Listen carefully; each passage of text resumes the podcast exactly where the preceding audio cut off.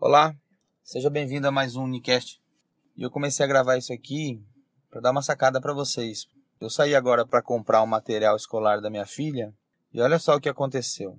Antigamente eu tinha que pegar a lista de material escolar na escola da minha filha e levar ela nas papelarias para poder ver preço e tudo mais. Hoje em dia, as papelarias já estão um pouquinho mais espertas. Elas pegam essa lista, elas, não sei, acho que elas saem catando de escola em escola. Porque daí quando eu chego numa papelaria, a, a vendedora já fala para mim assim, qual que é a escola, qual que é o, o ano e tal, beleza. Então já é um grande adianto.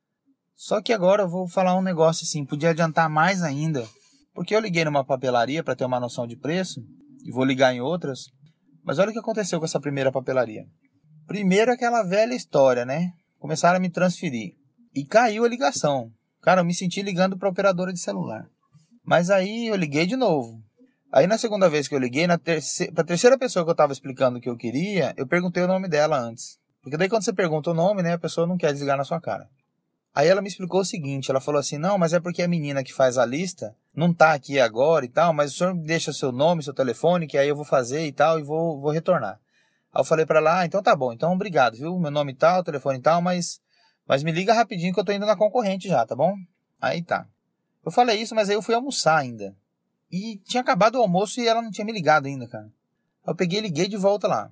Aí uma outra pessoa me atendeu, eu expliquei para ela a situação e ela falou que ia ver. Ah, tá, não, mas eu não, eu não sou a menina da lista, não. A menina da lista estava viajando e chegou ontem, por isso que ela não tá aqui, não sei o quê. Mas a partir de amanhã ela vai estar tá aqui mas eu sou vendedora e vou fazer o orçamento para o senhor. Qual que é a escola e qual que é o ano? E Deus escolhe o ano. Aí, cara, eu perguntei para ela assim, escuta, mas é, eu aceito o que você está falando, eu vou esperar você me ligar e tal, você vai fazer, mas só por curiosidade, vocês não têm isso pronto, não? Ela falou que não, que não tinha pronto. E é isso que eu quero dizer. Já foi um adianto muito grande deles pegarem essa lista nas escolas, para terem a lista lá. Porque provavelmente eles perdiam um monte de venda com os pais que chegavam lá, não, não sabiam o que comprar e tudo mais, beleza. Mas, cara, por que, que já não faz um pouquinho melhor ainda?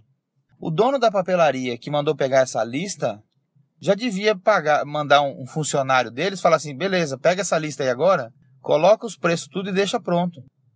Porque olha o tanto que adiantava, cara.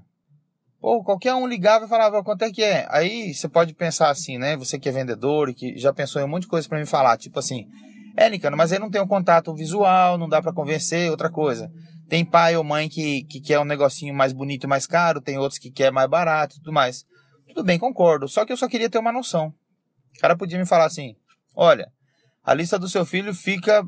A média que a gente fez aqui é de 500 reais. Mas, logicamente, que o senhor pode escolher uma coisinha melhor e pode aumentar um pouquinho, pode, pode querer alguma coisinha mais barata e pode diminuir. Mas a média é essa. Já, eu já ia ficar satisfeito. E dependendo do atendimento que a pessoa me fizesse por telefone, é muito provável que eu já ia lá e ia comprar, porque eu não tenho saco para ficar rodando todas as papelarias da cidade para ver onde que é mais barato, entendeu? Então a dica é essa. Eu tô falando, tô dando exemplo de papelaria, mas seja lá qual for o seu negócio, independente de você ser dono ou ser vendedor, você tem que facilitar a sua vida e a vida do cliente. Tem que fazer o negócio ficar fácil para o cara só entrar, comprar e ir embora.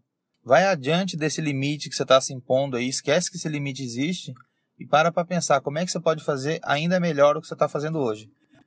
Um abraço e até o próximo episódio.